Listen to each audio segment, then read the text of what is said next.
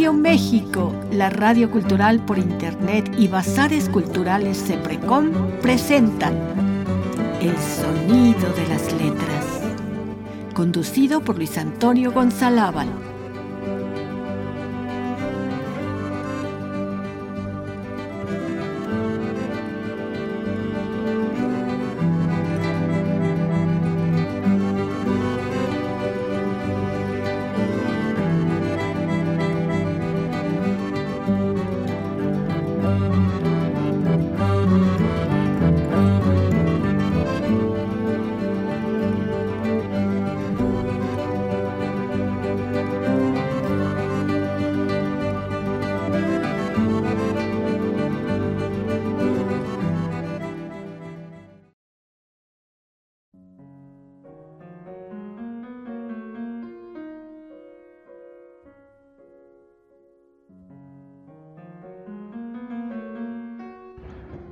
Muy buenas noches, queridas y queridos web escuchas de Radio México, la radio cultural por internet. Les habla su amigo Luis Antonio González y les doy la más cordial de las bienvenidas a este primer episodio de la segunda temporada de El sonido de las letras. El día de hoy estamos fuera del estudio, estamos grabando desde la Plaza Augusto Rodán, aquí en el barrio Miscuac en la Ciudad de México, eh, y antes de empezar a hablar de lo que nos convoca, que es la literatura y la música, quiero hacerles un anuncio y pedirles dos cosas. El anuncio es que a partir de este momento nuestros amigos de Bazares Culturales Seprecom se incorporan a este espacio. Ellos eventualmente nos van a estar dando libros con el objetivo de obsequiárselos a ustedes en algunos programas. Eh, y las peticiones que les quiero hacer es uno, que nos sigan en nuestras redes sociales. Estamos en Facebook como arroba Radiomex TV. Eh, en Twitter estamos como Radio México 3. Que visiten nuestra página de internet www.radiomexico.com.mx.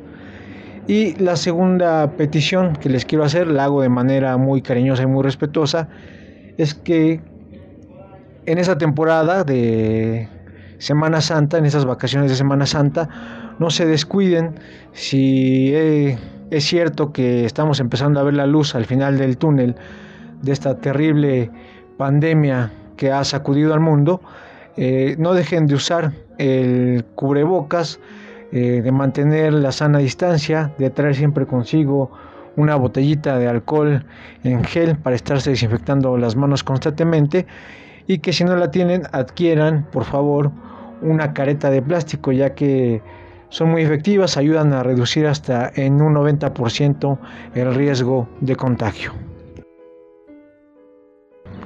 Una vez hechas estas recomendaciones, queridas y queridos Google Escuchas, vamos a hablar de nuestro libro del día de hoy, el cual es Adamo Wari, arquitecto entre América y Europa, eh, publicado por Aragne Editrice, editado por Martín Che Cartazu y Olimpia Niglio, con colaboraciones de Ángela Amirati y Francisco Navarro Jiménez. Eh, esta noche tengo el placer de contar con la presencia de dos de los involucrados en la producción del libro. Está el doctor Martín Checartazu. Hola, buenas, eh, buenas noches. Y el maestro Francisco Navarro Jiménez. Hola, ¿qué tal? Buenas noches. Martín Checartazu, licenciado en Geografía e Historia, con especialidad en Historia Antigua y Arqueología por la Universidad de Barcelona tiene un doctorado en Geografía Humana, igual por la Universidad de Barcelona. Es profesor del Departamento de Sociología de la Universidad Autónoma Metropolitana Unidad Iztapalapa. También es miembro del Sistema Nacional de Investigadores. Por su parte, Francisco Javier Navarro Jiménez estudió la licenciatura en Geografía Humana en la Universidad Autónoma Metropolitana. Este, después estudió una maestría en Historia Internacional en el Centro de Investigaciones y Docencia Económicas eh, actualmente está cursando un doctorado en arquitectura en la Universidad Nicolai.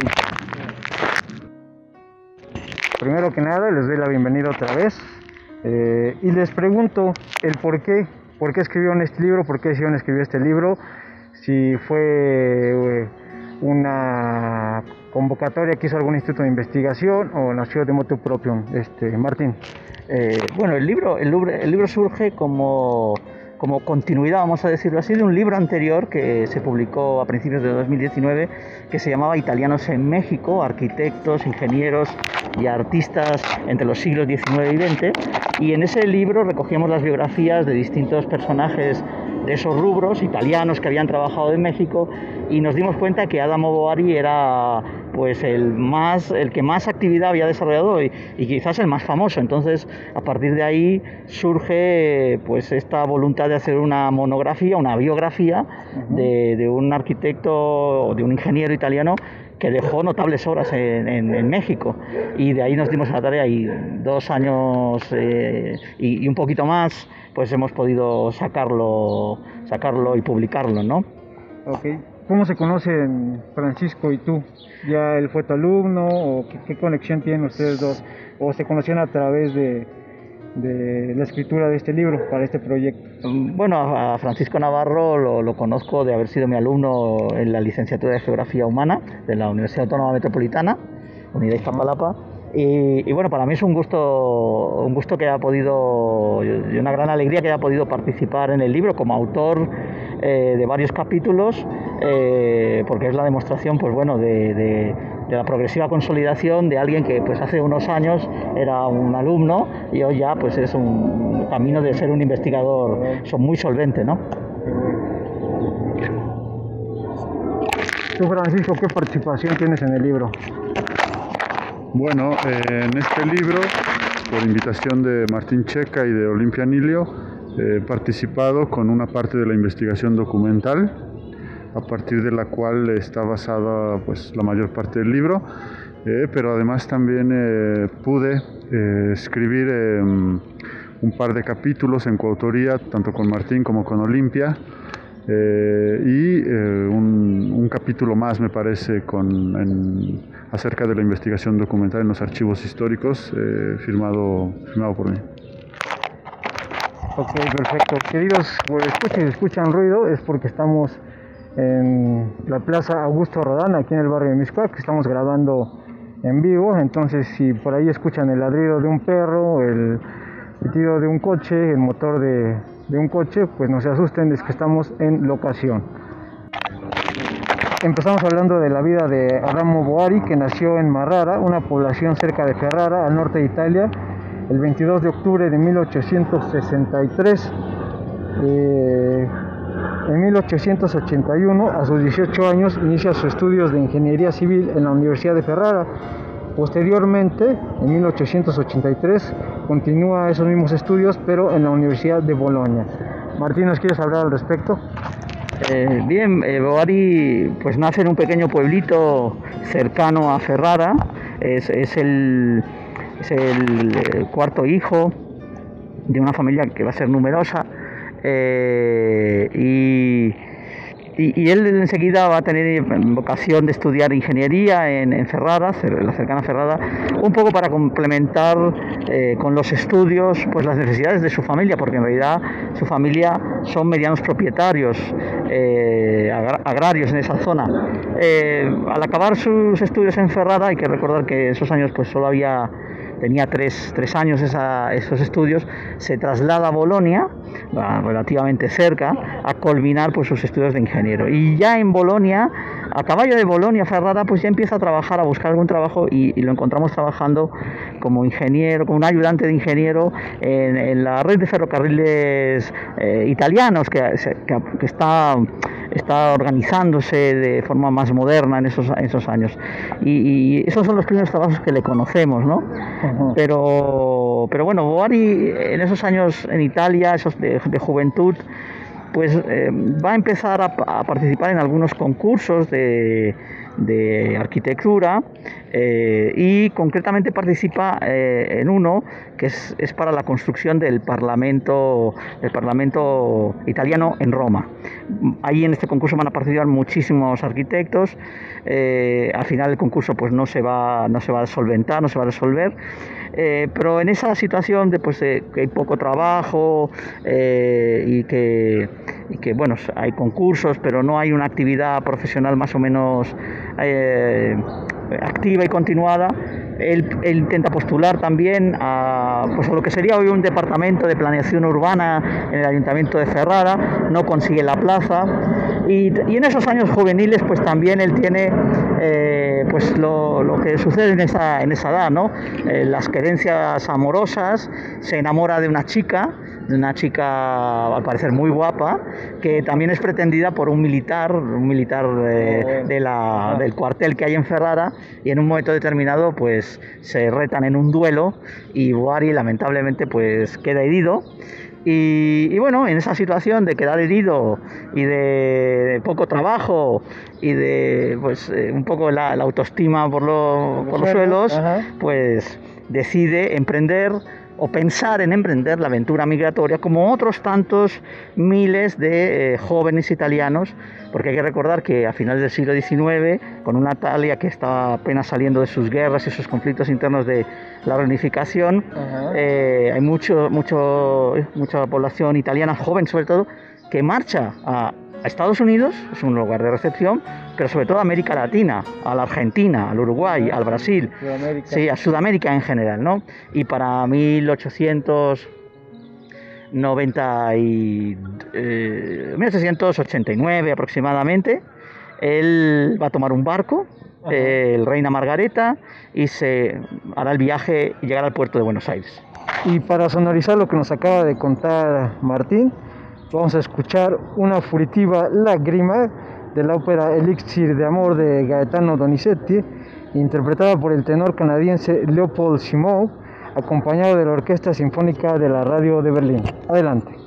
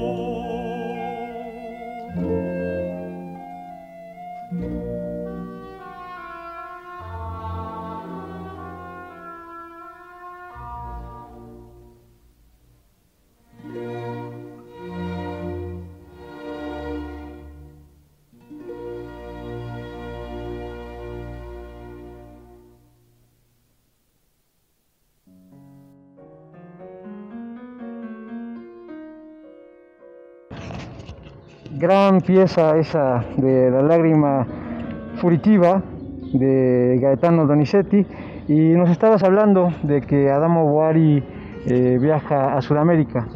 Sí, eh, Boari finalmente tomó este, este paquebote de una compañía italiana desde Génova, el Reina Margarita, y llega al puerto de Buenos Aires. Hace el trayecto que harán muchos muchos italianos. Concretamente él, eh, es un dato curioso, él va a viajar en segunda clase.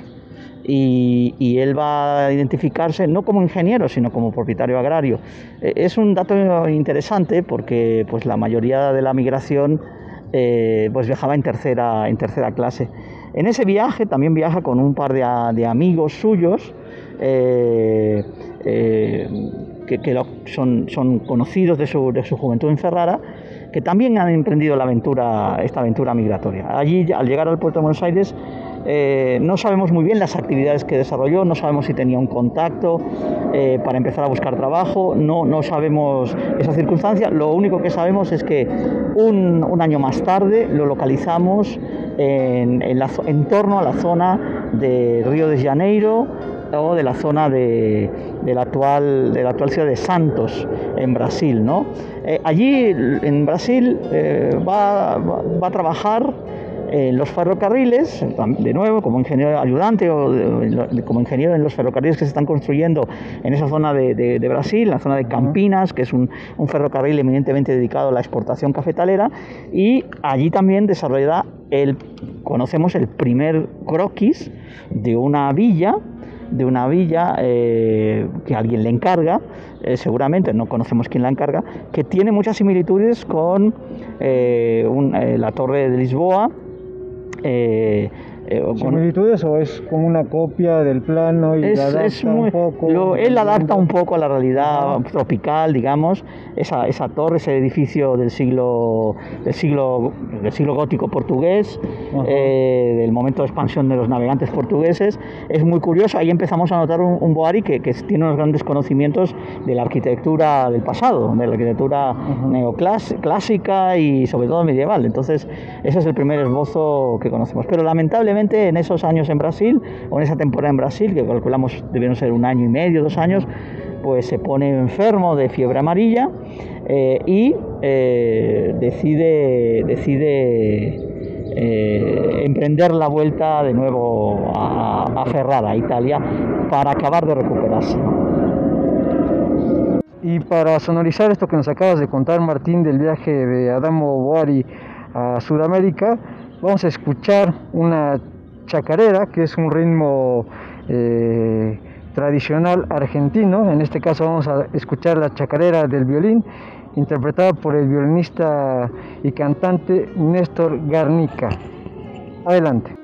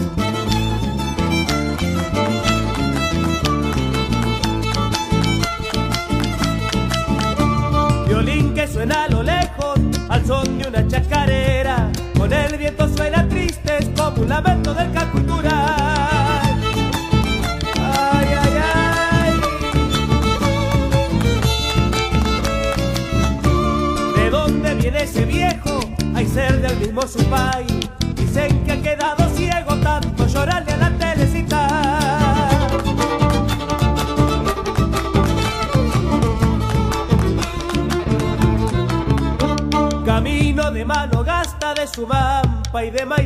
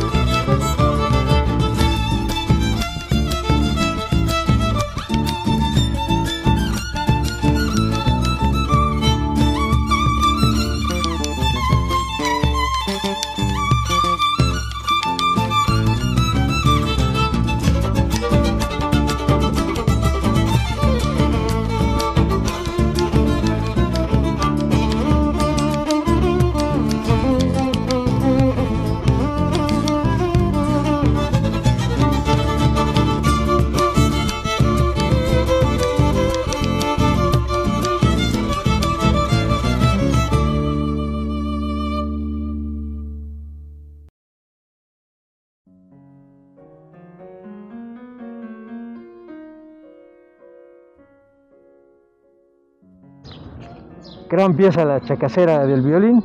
Eh, entre finales de 1892 y principios de 1893, Adamo Boari llega a Estados Unidos. Eh, sí, en esos momentos no sabemos exactamente cuándo, pero Adamo Boari va, a Estados Unidos. ¿Y por qué va a Estados Unidos? Eh, durante su convalecencia de la fiebre amarilla encerrada, se ha dedicado a, vamos a decirlo en término, un término contemporáneo, gestionar las propiedades agrarias de su familia, eh, dedicada a varios cultivos y uno de los cultivos que se destaca es el cultivo del cáñamo. El cáñamo era utilizado para hacer cuerdas en esa zona de, Italia, del norte de Italia, eh, y se le veía con características industriales importantes al cáñamo. Entonces, eh, a partir del arribo también a ese norte de Italia, de una escuela profesional de agricultura que se va moviendo por el país, formando, formando a agricultores y a, otros, y otras personas, se le encarga a Boari ir a hacer un viaje, una suerte de viaje de consultoría a Estados Unidos, concretamente a Lexington, eh, creemos que llega a Lexington en Kentucky, porque hay una producción muy importante de cáñamo.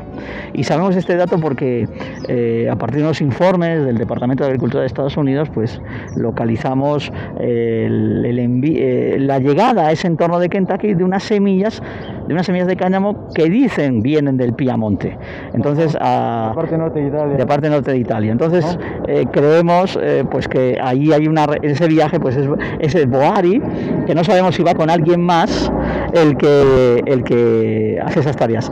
Estando ya en ese lugar, eh, estando en ese lugar, aprendiendo qué se está haciendo en la industrialización del cáñamo en esta ciudad norteamericana, eh, escucha que en el norte, a 400 millas al norte, en Illinois, en Chicago, eh, se está preparando, se está construyendo el espacio para una feria internacional, una exposición universal de gran calado, que fue la, la World Columbian Fair eh, en 1893. Fue una exposición realmente espectacular, donde se utilizó por primera vez de forma masiva eh, la iluminación con energía eléctrica, con un gran despliegue de, de, palacios y de espacios feriales eh, a manera del Art Nouveau, del Art Nouveau europeo, eh, con tonos clásicos, con tonos medievales, con el arribo también de delegaciones de otros muchos países, concretamente estuvo México, estuvo México también. ¿Con qué proyecto? no, en, concreto México en este caso no fue con, una, con un palacio o una, alguna instalación, sino más bien una exposición que se presentó en, en algunos de los espacios, ¿no? que llevaba obras de arte, piezas arqueológicas y algunos elementos más eh, propios de la cultura mexicana. ¿no? Eh, ahí Bogari eh, va, a, va, a empezar a trabajar con quien es la empresa que es la gestora de esa fe, de esa gran exposición, que se llama Burhan and Roth Company. la Burhan and Roth Company en realidad es un gran estudio de arquitectura, es el, en esos momentos probablemente el mayor estudio de arquitectura del mundo, en trabajadores, en desarrollo y demás, eh, encabezado pues eh, por un personaje muy importante, eh, tanto en el desarrollo de la, de la vida urbana en Chicago y en Estados Unidos, que es David Burham, y, con la vida de Boari, porque va a trabajar después con él cuando, ya se acaba la feria, ¿no? Estando eh, la feria Boari no sabemos exactamente qué tareas hace, parece que es un ingeniero de estos que se dedican simplemente al control, al mantenimiento de algunos espacios. como lo más bajo en eh, eh, exactamente, exactamente, hay que escalafón profesional, profesional. exactamente. ¿Por qué? Porque hay que hay que tener en cuenta que él, primero es joven, sí, es joven. Segundo, es migrante y probablemente eh, no, hablaba bien inglés, si es que lo hablaba, ¿no? Entonces creemos que esos son hándicaps pues, para un desarrollo autónomo de una profesión como la arquitectura, la ingeniería. Sí, eh, entonces él va aprendiendo ahí. Eh, hay algunas notas por, que nos indican que en realidad también se encarga o trabaja con quien se está encargando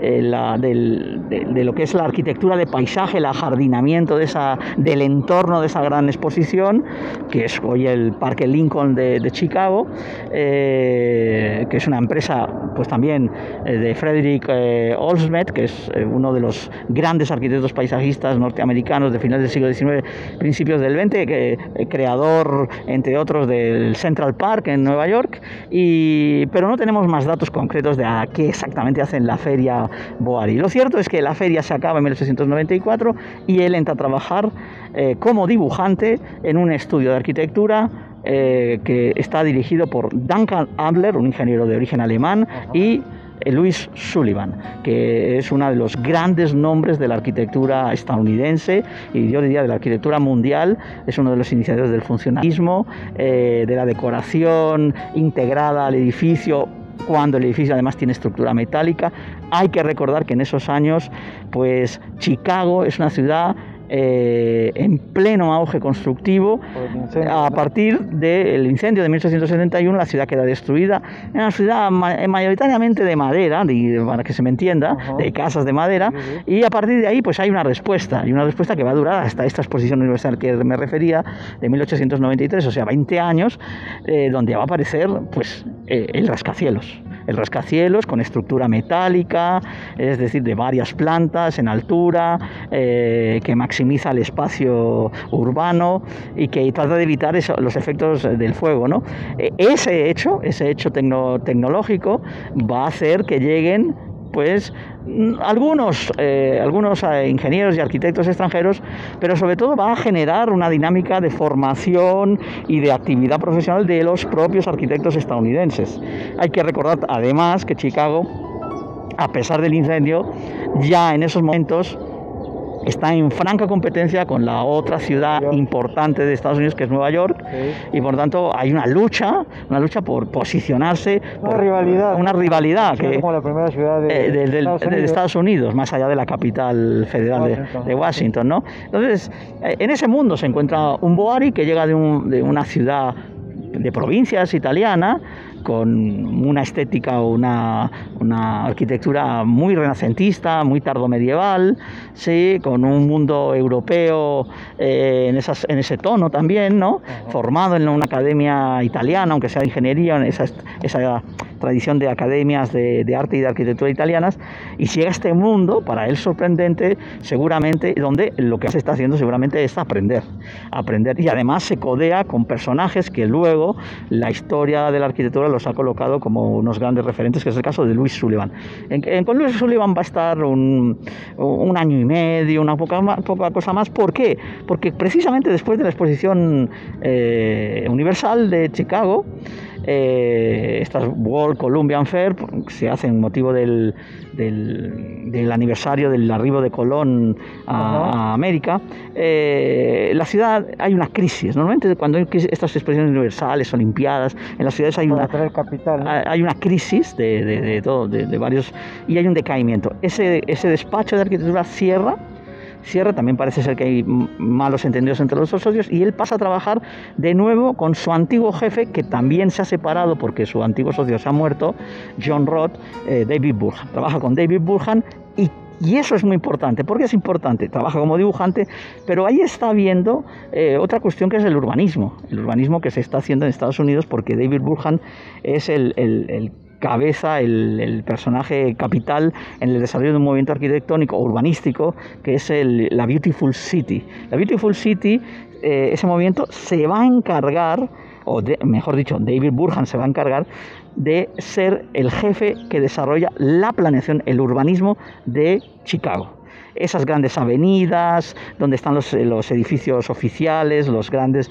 pues esto que muchas veces vemos en las películas de la, la, corte de justicia, de tonos neoclásicos, la universidad de tonos medievales, el edificio de gobierno de una estética pues a veces clásica, a veces eh, medieval, esas grandes avenidas, pues el caso más emblemático es probablemente Avenida Pensilvania en Washington, pues donde ahí se ve pues todo el espacio de, de poder, ¿no? También se quiere desarrollar este sentido en Chicago. Eh, y ahí va a trabajar un tiempo hasta que finalmente, a finales de 1896, principios de 1897, Boari decide instalarse por su cuenta. ¿En dónde se instala por su cuenta? En, en, un, en un, edificio muy particular, el Stingway Hall en Chicago. El Stingway Hall es un edificio eh, que, eh, que, ha pagado y ha construido la, la empresa de pianos Stingway. ¿Te parece que hagamos una pausa musical y después nos sigues contando un poco de la vida de Adamo Wari en Chicago? Vamos a escuchar de Scott Joplin, eh, Ragtime Song Flower Slow Drag. Adelante.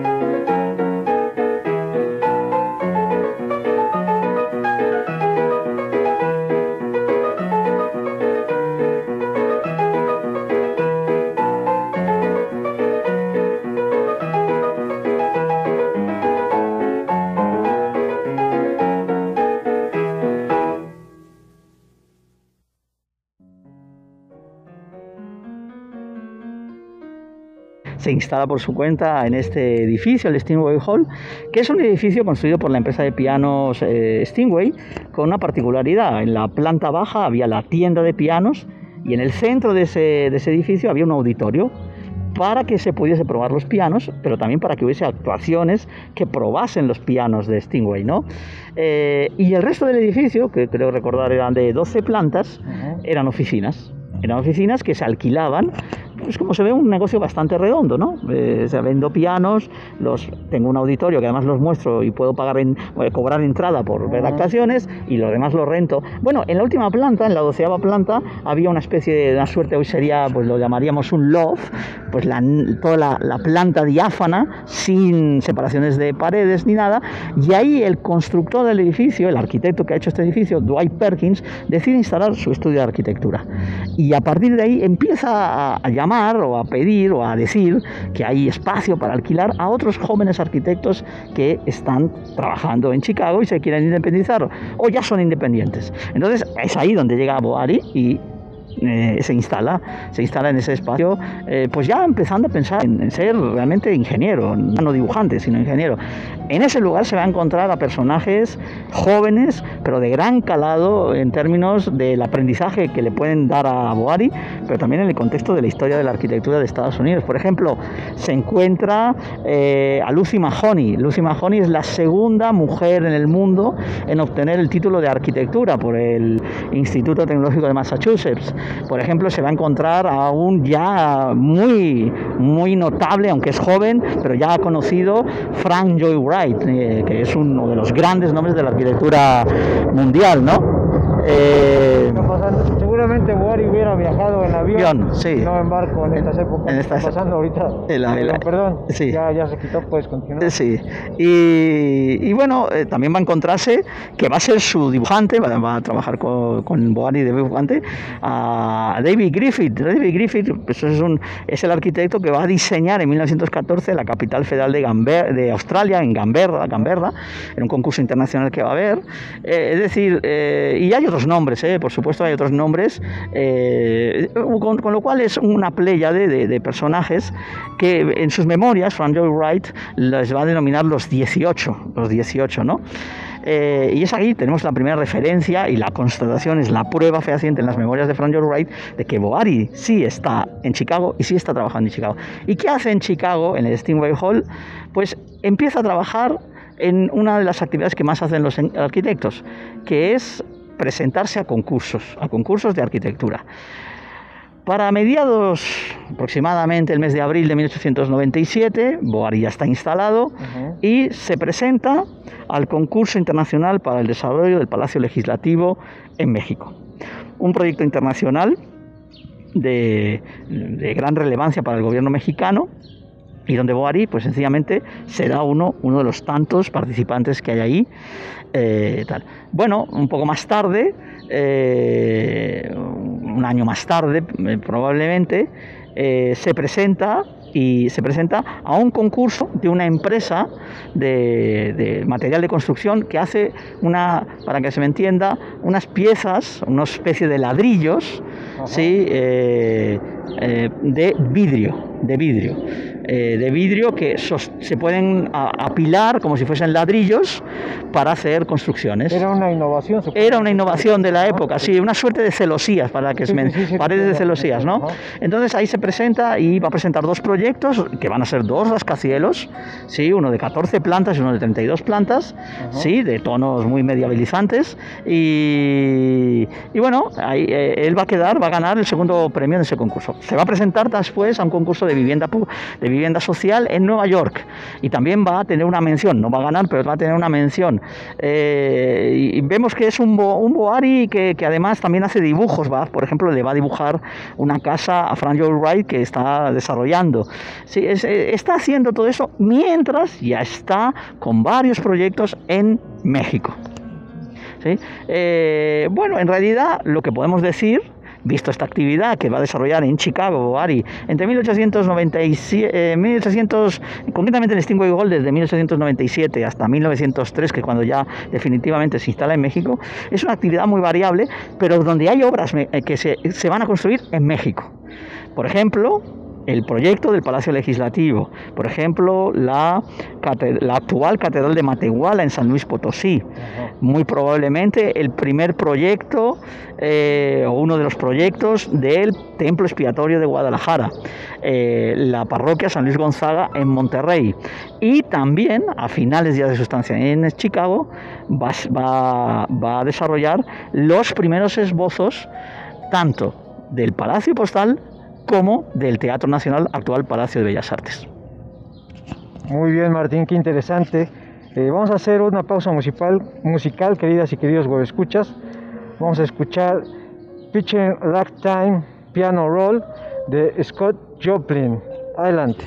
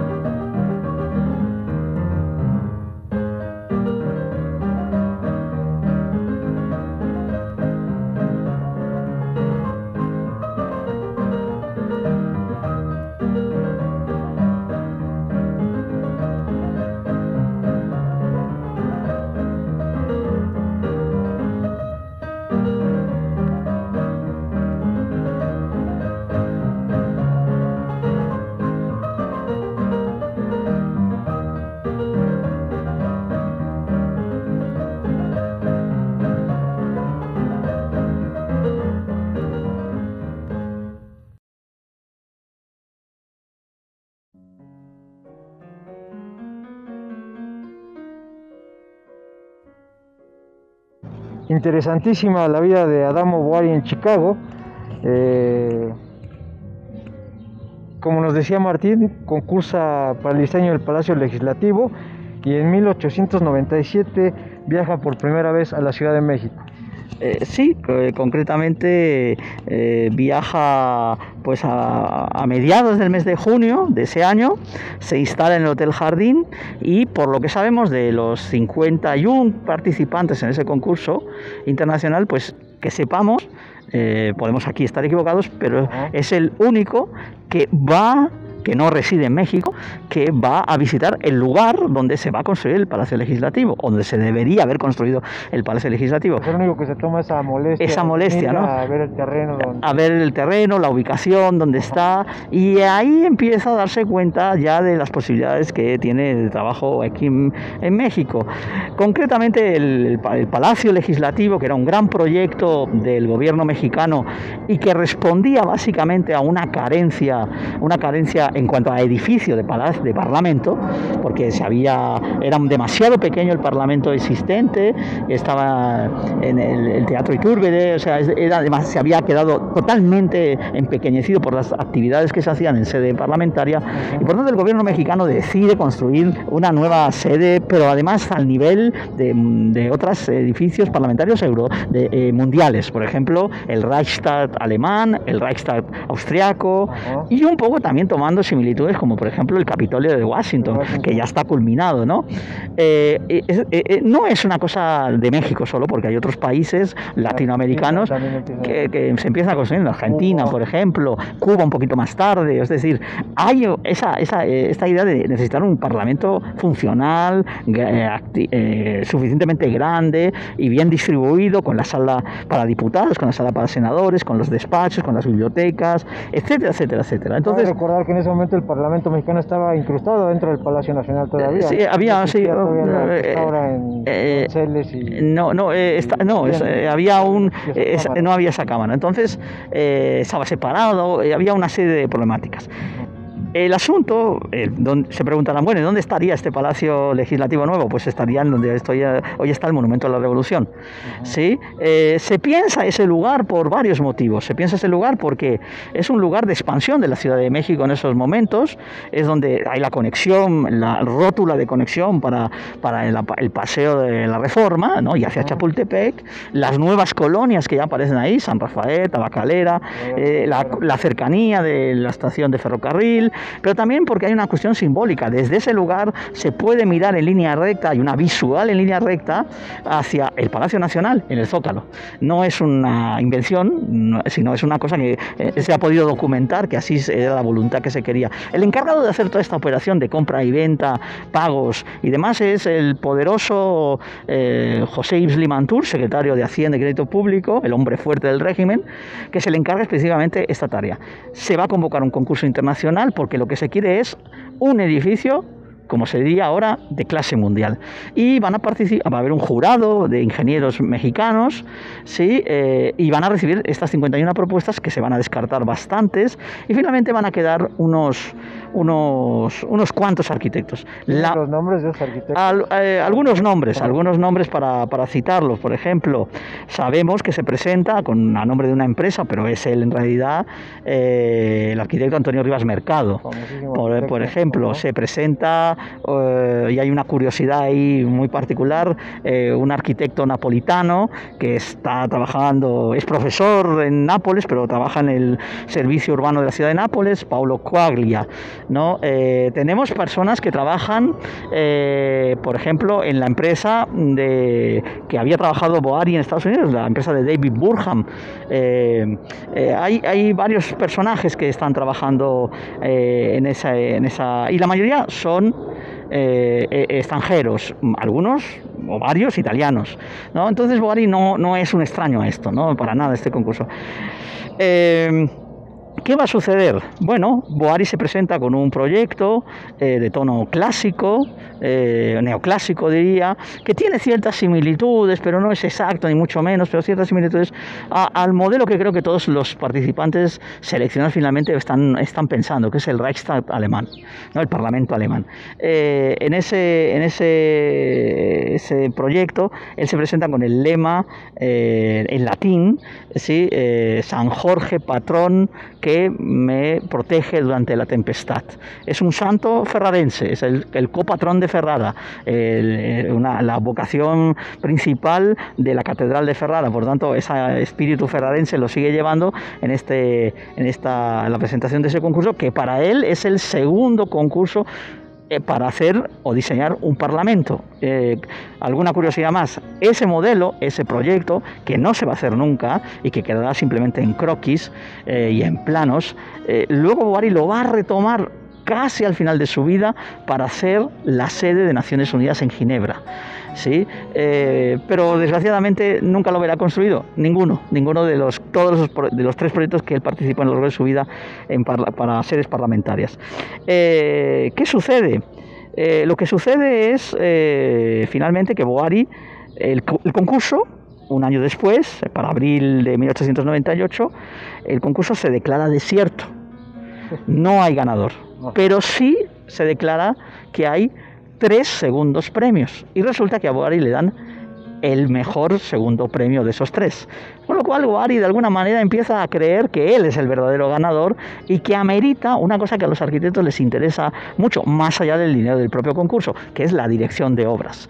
Y es ahí esa cuestión que luego va a eh, desentrañar lo que llamaríamos hoy corrupción, claramente, ¿sí? malos manejos, una, operación muy extraña. Curiosamente, esa, esa, esa situación, esa queja que empieza a hacer con la diplomacia italiana y con el propio secretario de Hacienda, Isle Mantur, es lo que le va a colocar en México y va a hacer que desarrolle las obras que hará posteriormente. Chaguari empieza a ver en México terreno fértil eh, para desarrollar su carrera. Sí, efectivamente, él, él, él ve terreno fértil y enseguida, él se va a dar cuenta enseguida, y sobre todo al recibir el segundo este segundo premio, él tiene una audiencia con, con el general Porfirio Díaz, donde probablemente esté Isli Mantur y donde está el embajador de Italia en esos momentos.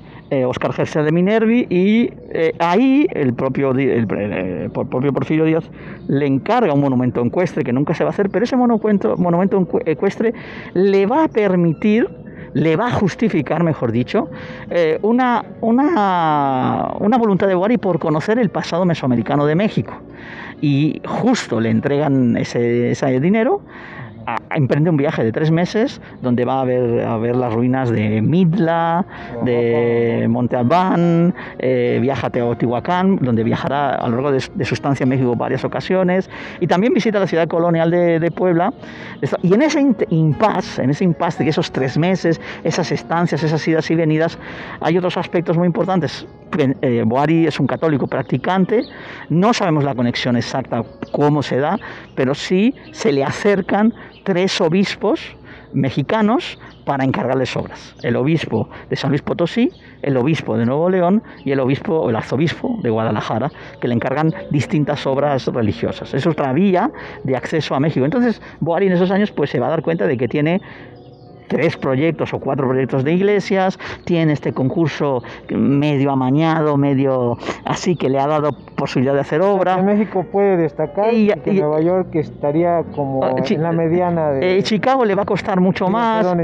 le va a costar más, básicamente porque él se da cuenta también, y esto es una elucubración un poco después de hacer el libro, de que eh, el estilo arquitectónico, la manera de hacer arquitectura de que tiene Boari es una arquitectura demasiado clasicista, demasiado anclada en los estilos del pasado, que no es la que se está, no cuadra con la que se está haciendo en, Chicago. Eh, especialmente el influjo en Chicago de la figura de Frank Joe Wright y la que se llamó la Prairie School, eh, esta arquitectura más modernizada, más, sí, de elementos autóctonos, pero mucho más modernizada, de líneas rectas, no, no casa con los, las curvas eh, del Art Nouveau ¿no? europeo. Entonces, yo creo que aquí, y aparte ve aquí también la necesidad necesidades y, urgencias de construcción de edificios significativos para más por el poder, eh, para el gobierno, con lo cual hay un aseguramiento del pago de, monumentos. ¿no?